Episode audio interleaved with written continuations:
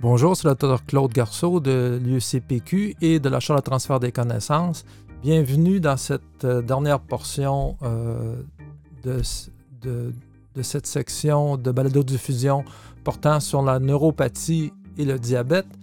Dans cette dernière section, nous allons voir les différents types de neuropathie et leur prise en charge. Euh, la neuropathie diabétique peut s'exprimer de différentes façons. Euh, selon le type de fibre nerveuse qui est touchée. Dans l'atteinte des grandes fibres nerveuses, nous avons la forme la plus fréquente, qui sera surtout euh, dans laquelle nous allons porter notre attention maintenant. C'est l'atteinte en gants et en chaussettes. Euh, c'est l'atteinte aussi dite la polyneuropathie sensitivo-motrice symétrique.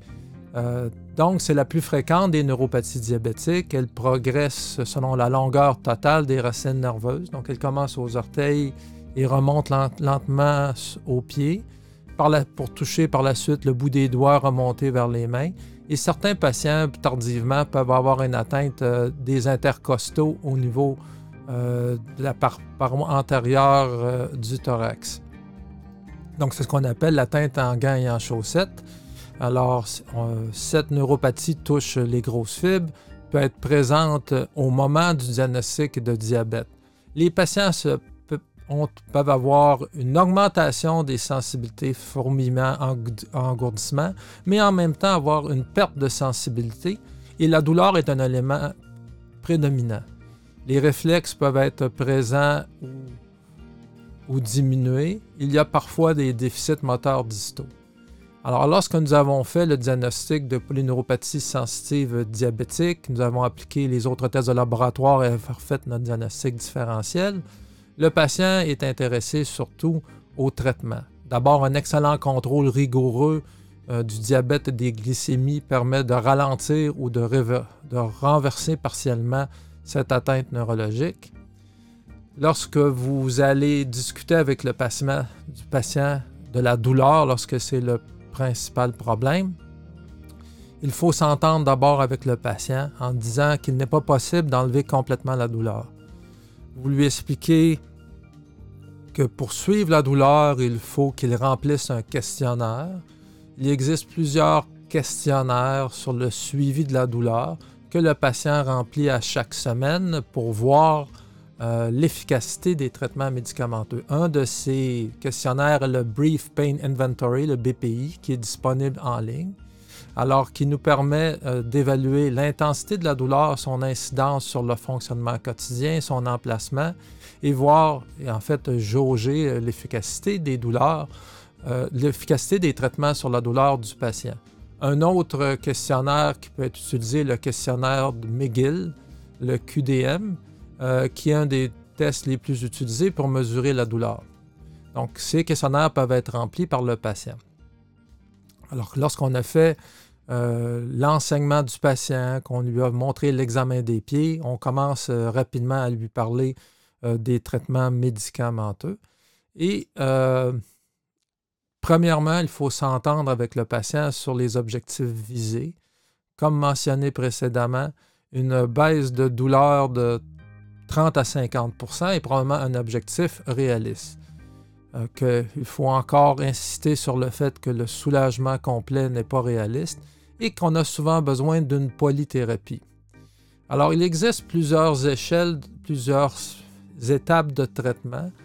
Euh, dans une première ligne, nous avons l'utilisation soit des, antidépresseurs tricycliques ou euh, du gabapentin ou de la prégabaline. Dans une deuxième étape, les ISRS peuvent être utilisés. Dans une troisième étape, certains narcotiques ou opiacés, bien que je ne sois que, très peu favorable euh, à l'utilisation des narcotiques en, neuropathie. Et parfois, certains patients devront être référés pour des agents de quatrième intention. Alors, classiquement, il y a 30 ans, les laviles, les, les tricycliques étaient utilisés. C'était seulement à peu près la seule médication prouvée efficace l'amitriptyline, ou, euh, commercialement appelée Elavil, ou la nortriptyline ou la désipramine étaient employés. Malheureusement, ces médicaments chez des patients âgés ont beaucoup de contre-indications, entre autres dans le glaucome, chez les patients confus, les patients qui souffrent de prostatisme, qui ont des troubles du rythme parce que ces médicaments peuvent augmenter le QTC. Et ils ont quand même beaucoup d'effets secondaires, l'hypotension orthostatique, la sédation, de la confusion, la sécheresse de la bouche, euh, rétention urinaire chez les hommes et peuvent tous euh, donner des gains de poids. Malgré tout, euh, l'amitriptyline demeure un choix. on commence à des faibles doses, 10 mg au coucher, on peut augmenter jusqu'à une dose totale de 100 mg par jour. Et les augmentations doivent se faire de façon très lente aux 4 à 7 jours.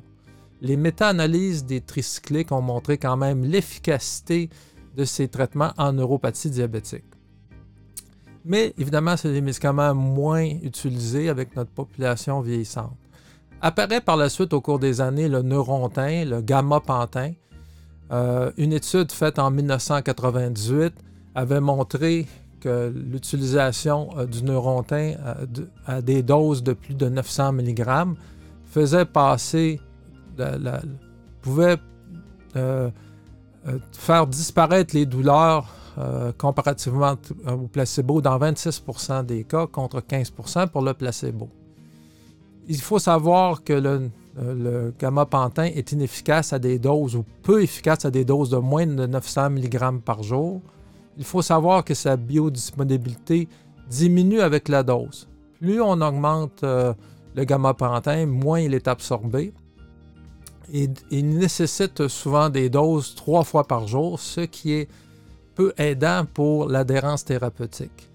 L'autre élément très important est que le, gamma-pantin s'accumule avec la diminution de la fonction rénale.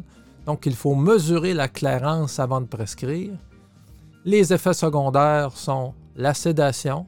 Et lorsqu'il y a une accumulation importante en insuffisance rénale, on peut avoir de l'ataxie, euh, de la diplopie, du nystagmus, de la confusion. Et ces médicaments euh, sont associés à des gains de poids ou à la prise de la rétention euh, liquidienne. Donc, il faut faire très attention à ces médicaments avec le, le gamma-pantin en insuffisance rénale et peut-être donc mesurer votre DFGE, par exemple, avec un DFGE à plus de 80 ml par minute. La dose quotidienne peut aller de 900 à 3600 mg par jour en trois doses fractionnées. Et pour une clairance entre 30 et 49 cc, la dose maximale ne doit pas dépasser 900 mg par jour. Et entre 15 à 29 cc, ben, il ne faut, pas dépasser 600 mg par jour. Euh, toujours être à l'affût des effets secondaires, sédation, taxi, édème, gain de poids et commencer lentement. Commencer à 300 mg ID pendant quelques jours, 300 mg BID, 300 mg TID, 400 mg TID. les méta-analyses de ce produit nous ont quand même démontré une bonne efficacité dans la neuropathie diabétique. Mais euh, en raison de la fréquence des prises, euh, le neurontin a été beaucoup remplacé par la prégabaline, communément appelée le Lyrica, qui est maintenant copié. C'est un médicament qui agit rapidement dès les premières semaines.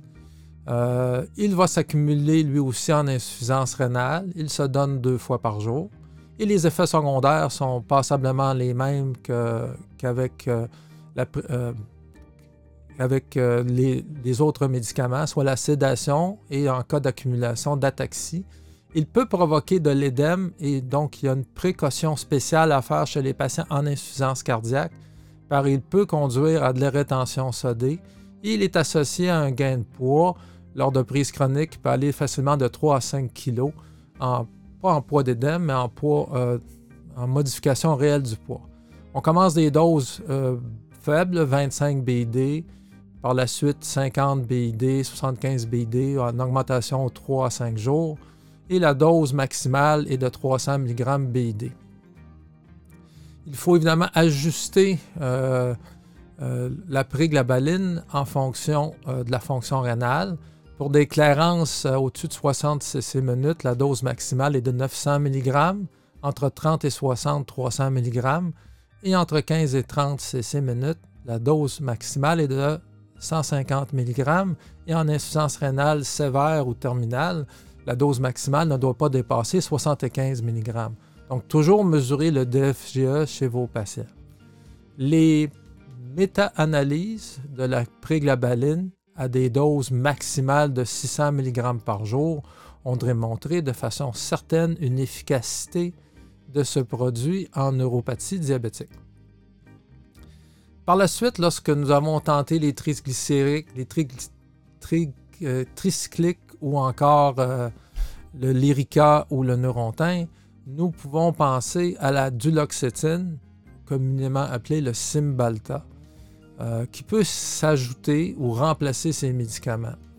Euh, ce sont des médicaments complexes qui, c'est un médicament complexe qui agit sur les voies ascendantes et descendantes de la douleur au niveau de la 5-hydroxytryptamine et de la recapture de la noradrénaline. Les méta-analyses ont démontré une efficacité de ce produit en neuropathie diabétique. Une étude clinique bien faite a amené euh, une indication officielle euh, du Cymbalta euh, chez les patients avec neuropathie diabétique. Donc, c'est un médicament qui est fortement lié aux protéines, à 90, à 90 qui a une demi-vie d'élimination de 12 heures. Il a quand même, euh, il s'accumule beaucoup en, en, cirrhose avec un air sous la courbe qui est 5 fois plus élevé. Il y a donc là en cirrhose une contre-indication relative ou absolue il s'accumule aussi en insuffisance rénale terminale euh, avec des, euh, des airs sous la courbe qui euh, peuvent être deux fois plus élevés. Donc attention en insuffisance rénale et en cirrhose. et peut-être une, chose dans son métabolisme qui est très importante et que le métabolisme de ce médicament passe par les cytochromes P450 le CYP1A2 et le 2D6. Et donc, il y a des interactions importantes euh, à connaître que nous allons résumer bientôt. Beaucoup d'effets secondaires quand même. 25 à 30% des patients vont avoir des nausées, la somnolence. Dans 12% des cas, de la fatigue, de la constipation, de l'hyperhydrose, diminution de l'appétit. Donc, à peu près 1, à 25% des patients ne sont pas capables de continuer la médication. Il est 75% le tolèrent. Alors, un avantage euh, de ce produit est qu'il euh, n'est pas associé à un gain de poids. En fait, son effet négatif sur l'appétit euh, est associé à une perte d'environ 1 kg, contrairement au tricyclique ou à la prégabaline, entre autres. Les contre-indications majeures sont donc en insuffisance rénale et en insuffisance hépatique, en glaucome, en fermé. Et faire attention aux médicaments concomitants. Toujours vérifier la liste avec votre pharmacien s'il y a possibilité d'interaction. Entre autres, euh, avec les quinolones, la ciprofloxacine, qui euh, passe également par le CY1A2. Euh, donc, dans ces, dans ces patient, il faut vraiment vérifier avec le pharmacien s'il y a des interactions médicamenteuses. ce médicament peut être associé aussi à l'apparition d'un syndrome sérotoninergique. Donc, les patients qui ont déjà d'autres médicaments qui agissent sur la sérotonine, comme les triptans, comme le lithium, comme les inhibiteurs de la recaptation de la sérotonine, euh, doivent, euh, on doit exercer une prudence importante euh, parce que l'ajout du Cymbalta peut provoquer le syndrome sérotoninergique. Même chose pour certains médicaments pour la migraine, les, triptans, et donc faire très attention à ces problèmes. Le syndrome sérotoninergique, pour ceux qui sont moins familiers, euh, se manifeste chez les patients par des nausées, de la diarrhée, de l'agitation, des hallucinations, de la confusion, de l'insomnie, des tremblements, rigidité musculaire, donc des choses vraiment euh, importantes qui peuvent amener votre patient âgé à l'urgence. Les narcotiques maintenant, comme troisième étape, euh, ont beaucoup moins la vogue en raison des problèmes de consommation d'opiacés aux États-Unis. Euh, le tramadol n'est pas un opiacé euh, classique. C'est un opiacé faible, un inhibiteur de la recapture de la sérotonine et de la noradrénaline. il va se retrouver sur le marché en combinaison avec de l'acétaminophène. Euh, il est associé à une diminution euh, de la neuropathie, mais je ne crois pas qu'on devrait euh, utiliser les narcotiques de façon routinière ou les produits qui agissent comme les narcotiques dans la neuropathie diabétique. Si on s'embarque avec des narcotiques ou des produits similaires, bien évidemment, il y a toujours le risque d'abus de consommation. Les méta-analyses ont montré quand même une efficacité en neuropathie diabétique, mais la pratique récente nous oblige à une prudence. Hein, euh, et donc, si vous vous embarquez dans les opioïdes, euh, vous devez avoir euh, rempli le questionnaire de dépendance aux opioïdes et d'éviter les patients qui ont un risque élevé de dépendance, de faire le suivi des patients, de bien documenter dans votre dossier et je vous recommande la lecture euh, Douleurs chroniques et opioïdes, publication du Collège des médecins du Québec. Alors, euh, après ce très long euh, balado-diffusion sur la neuropathie des, en gants et en chaussettes, sensitivo-motrive et de son sensitivo-motrive et de son traitement, euh, nous prenons une pause. Je vous convoque dans une dernière série de balado-diffusion sur les autres atteintes neurologiques euh, périphériques associées diabète. Ici le Dr Claude Garceau de la Chaire de transfert des connaissances et euh, de l'UCPQ. Et à la prochaine.